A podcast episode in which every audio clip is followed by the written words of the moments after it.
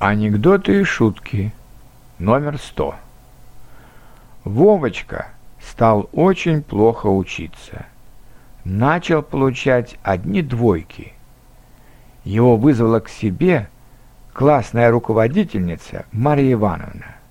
«Вовочка, почему ты стал так плохо учиться? В чем дело?» — с тревогой спросила она. «Может, у тебя проблемы в семье? Расскажи» не стесняйся».